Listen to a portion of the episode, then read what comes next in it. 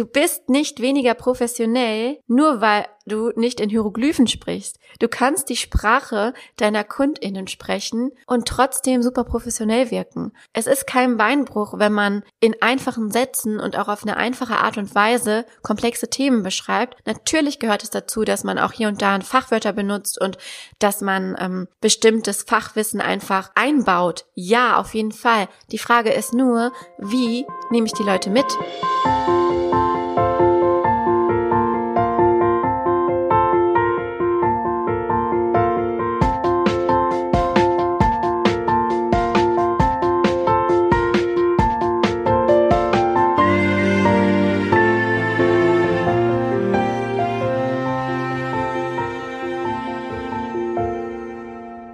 Herzlich willkommen zu einer neuen Folge von Content and Coffee, deinem entspannten Online-Marketing-Podcast mit Jessica. Also, ich muss jetzt zugeben, so ganz entspannt war es bei mir die letzten Wochen nicht. Vielleicht habt ihr gemerkt, dass sogar letzte Woche mal eine Folge ausgefallen ist. Der November hat mit seinem November Blues einfach voll zugeschlagen. Es ist gerade, ja, irgendwie traurig, trist, kalt, dunkel.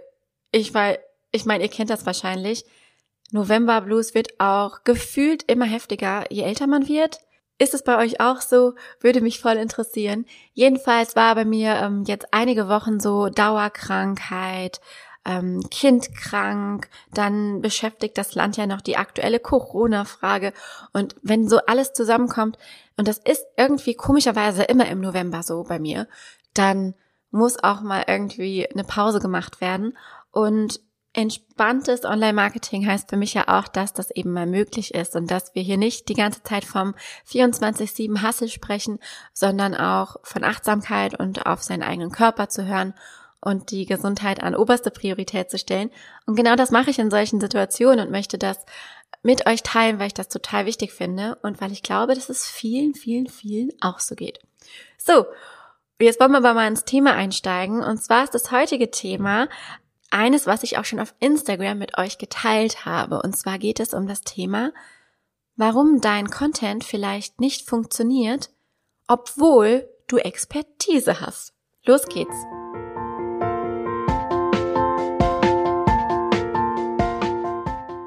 Vielleicht kennst du dieses Gefühl von, okay, ich habe echt lange studiert, ich habe voll viel Erfahrung, ich habe voll tiefes Fachwissen, aber mein Content funktioniert irgendwie nicht. Ich weiß nicht mehr, was ich machen soll.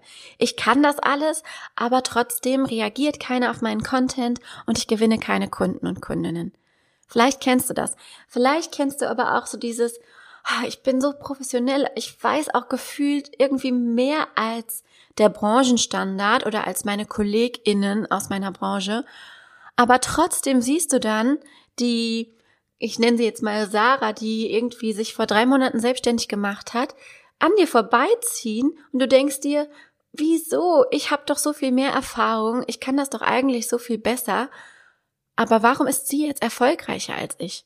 Vielleicht kennst du das und ich will dich an der Stelle erstmal beruhigen und dir sagen, durchatmen, ich glaube, dass das das meistverbreitete, aber am wenigsten aufgeklärte Problem unter Menschen mit großer Expertise ist. Es ist, glaube ich, sobald man tief in einem Thema drin ist, immer schwierig, den Content Gedanken zu haben oder in Content zu denken. Weil wenn man viel weiß, man immer dieses, okay, um das große Ganze zu erklären, muss ich jetzt noch hier ausholen und da ausholen und da ausholen und muss ich eigentlich sämtliche Studien mit einziehen und diese Fachbegriffe nutzen und eigentlich weiß ich ja immer noch nicht genug. Vielleicht sollte ich besser, bevor ich das poste, doch noch mal zwei Bücher lesen. Also es ist so eine Spirale, ne, von weiß ich genug und ich müsste eigentlich ein Buch schreiben, um mein Thema zu erklären. Und deswegen fällt dieses in Content denken so schwer, schwierig, sorry, aber dieses Problem ist total unterbeleuchtet. Also ich glaube, ich habe bisher auf Instagram noch wenig Content dazu gesehen oder generell, ähm, wo mal darüber gesprochen wurde, dass die Teaching Skills, also die ähm, Fähigkeit des Lehrens und die Methodenkompetenz ähm, so, so krass wichtig ist und gar nicht so sehr, wie krass tief das Fachwissen ist. Natürlich, um das vorweg zu sagen, ich finde ist sehr ähm, gutgläubig, sich selbstständig zu machen, wenn man überhaupt gar keine Expertise mitbringt. Das sollte man meiner Meinung nach auch nicht tun. Aber es ist auch nicht nötig, dass man ein Thema bis ins kleinste Detail studiert hat oder dass man zumindest den Anspruch hat, das, was man alles weiß, auch den Menschen zu vermitteln. Du erinnerst dich bestimmt, um jetzt mal ein Beispiel zu bringen, an diese eine Lehrerin oder diesen einen Lehrer in der Schule. Ich habe da so ein ganz klares Bild vor Augen. Der oder die zwar so tief in ihrem Thema drin war, aber es überhaupt nicht vermitteln konnte. Also, wo man überhaupt nicht folgen konnte und wo man das Gefühl hatte, Alter, was redest du denn da? Sprich doch mal in unserer Sprache. Man würde heute auch ganz, ähm, ja, etwas böse sagen, das war ein klassischer Fachidiot oder eine Fachidiotin.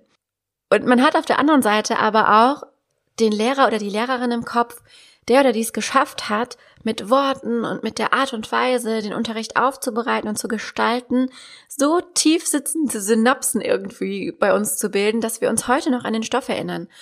Die Lehrer sind relativ selten, das sind so Unicorns oder wenn das mal irgendwie geschafft wurde, das äh, erinnert man, also das ist nicht so ganz krass häufig, zumindest aus meiner Schulzeiterfahrung, aber es gibt sie. Und das waren dann auch die, wo man wirklich an den Lippen hing und wo man gar nicht anders konnte, als zuzuhören, selbst wenn das Thema total doof war.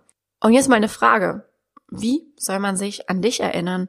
Willst du eher als diejenige von deinen Kunden wahrgenommen werden, die ja zwar super krass tief viel großes Wissen hatte und so, oder möchtest du diejenige sein, die wirklich irgendwie Schalter umlegen konnte oder die eine Transformation erreicht hatte oder die auf dem Level ihrer Kunden gesprochen hat und deswegen viel mehr Emotionen ähm, wecken konnte.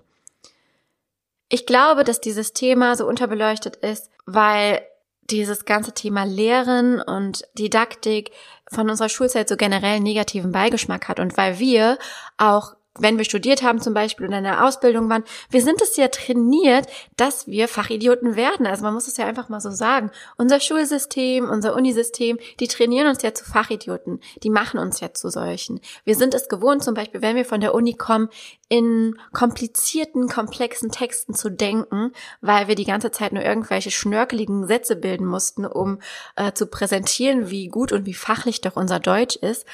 Oder eben auch auf einer Fremdsprache es ging immer nur darum, mehr, mehr, mehr. In Unis ist Bulimie-Lernen an der Tagesordnung. Hauptsache, du weißt viel. Was du danach mit dem Wissen machst, ist erstmal egal. Okay, das ist jetzt eine harte Kritik, aber in meiner Studienzeit war das so und teilweise auch in meiner Schulzeit. Also dieser krasse Leistungsdruck, immer mehr zu wissen, ist einfach da. Und es ist kein Wunder, dass wir deswegen äh, gerade am Anfang unserer Selbstständigkeit so wenig Fokus auf unsere Teaching Skills legen.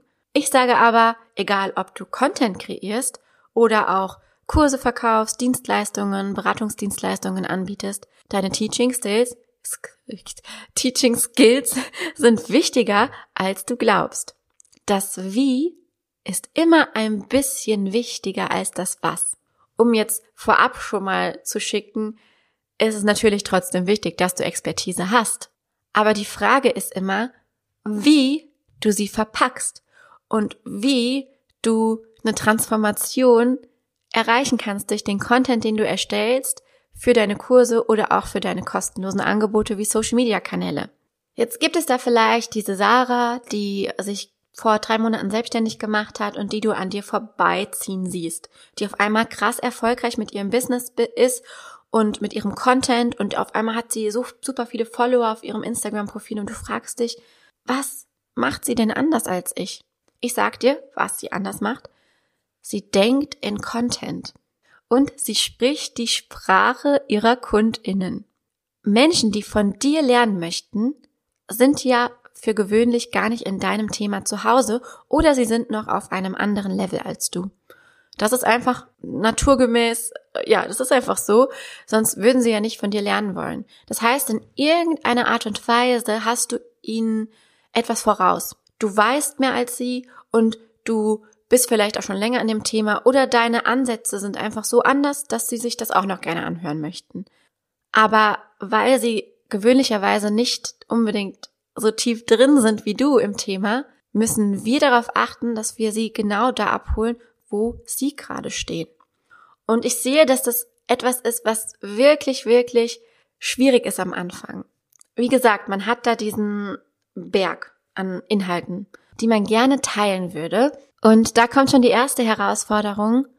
Wie kriege ich das jetzt alles in einen Post? Und das ist auch wirklich die größte Herausforderung meiner Kundinnen, die dann immer wieder sagen, ja, aber ich habe ja nur so wenig Zeichen oder wenn ich einen Post mache, dann ist das immer so lang und keiner liest meine Captions und keiner versteht das, keiner interagiert mit meinen Postings und ich gucke mir die Postings an und denke, ja, ganz klar, weil du überhaupt gar nicht dir irgendwie Mühe gibst, das verständlich zu verpacken und das auch attraktiv zu verpacken. Im Internet hat keiner Zeit. Das heißt also gerade Plattformen wie Instagram sind gar nicht die Plattformen, wo wir so krass, krass, krass, krass, krass tiefes Fachwissen droppen müssen, um Leute irgendwie von unserer Expertise zu überzeugen. Da geht es um was anderes. Und ich sage extra nicht, dass wir gar nicht tiefgreifende oder tiefgehende Inhalte erstellen müssen, weil es für mich zwei verschiedene Paar Schuhe sind. Ich kann super tiefen Content machen, der aber trotzdem nicht klingt wie ein Fachidiotenpost. Das heißt also, Tiefe zu erzeugen, das muss nicht unbedingt mit Fachwissen kompensiert werden. Wir können tiefe Postings machen, indem wir zum Beispiel Erfahrungen oder Emotionen ansprechen, aber wir müssen nicht fachlich so super krass in die Tiefe gehen, dass die Menschen da einfach nicht mehr mitkommen, sondern es geht wirklich darum, die Balance zu finden und Häppchen zu verpacken. Im Content Marketing oder auch insbesondere auf Instagram geht es darum, den Content so kleinteilig wie möglich herunterzubröseln und aus Mini-Aspekten, wirklich Mini-Bruchteilen deines Themas coolen Content zu generieren.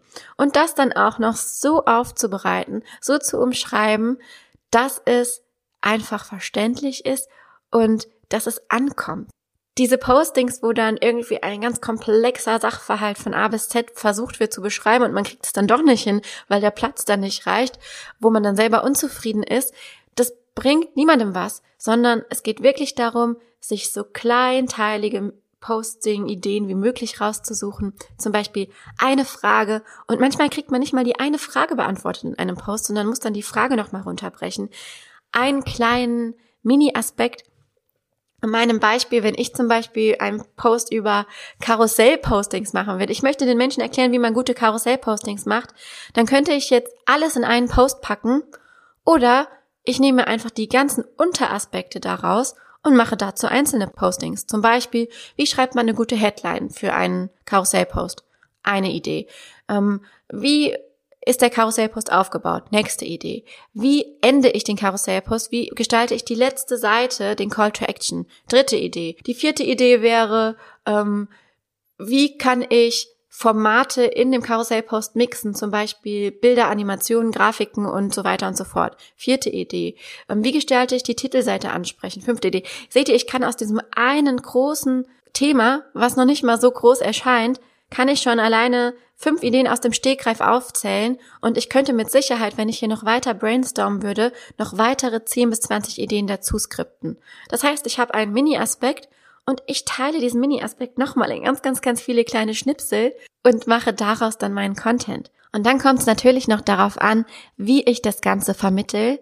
Aber das wäre ja, zu viel für diese Podcast-Folge. An der Stelle mache ich das Häppchen zu, möchte euch aber als Inspiration noch drei Tipps mitgeben und euch einfach bitten, das Thema Teaching Skills auf dem Schirm zu behalten und euch bei allen Postings, die ihr kreiert, immer zu fragen, ob das Thema klein genug ist, ob das Thema, ob ihr das Thema ansprechen verpackt habt und auch ähm, ja in Richtung, wie ihr eure Teaching Skills schulen könnt, da einfach mal Ausschau zu halten, zu gucken, wie machen das andere und einfach dieses Thema mehr bei euch zu behalten, weil das ist glaube ich, das Nadelöhr. Ich glaube, das ist wirklich das Nadelöhr, warum viel Content nicht funktioniert, weil er einfach nicht für die Zielgruppe entsprechend und passend aufbereitet ist und weil das Fachidiotenposts sind. Ich sage jetzt einfach mal das böse Wort. Okay, drei schnelle Tipps. Tipp Nummer eins. Wenn du Content erstellst, achte unbedingt auf die Informationsdichte und verpacke Content, aber auch den Inhalt in deinen Kursen so knackig und knapp, dass man ihn sich merken kann.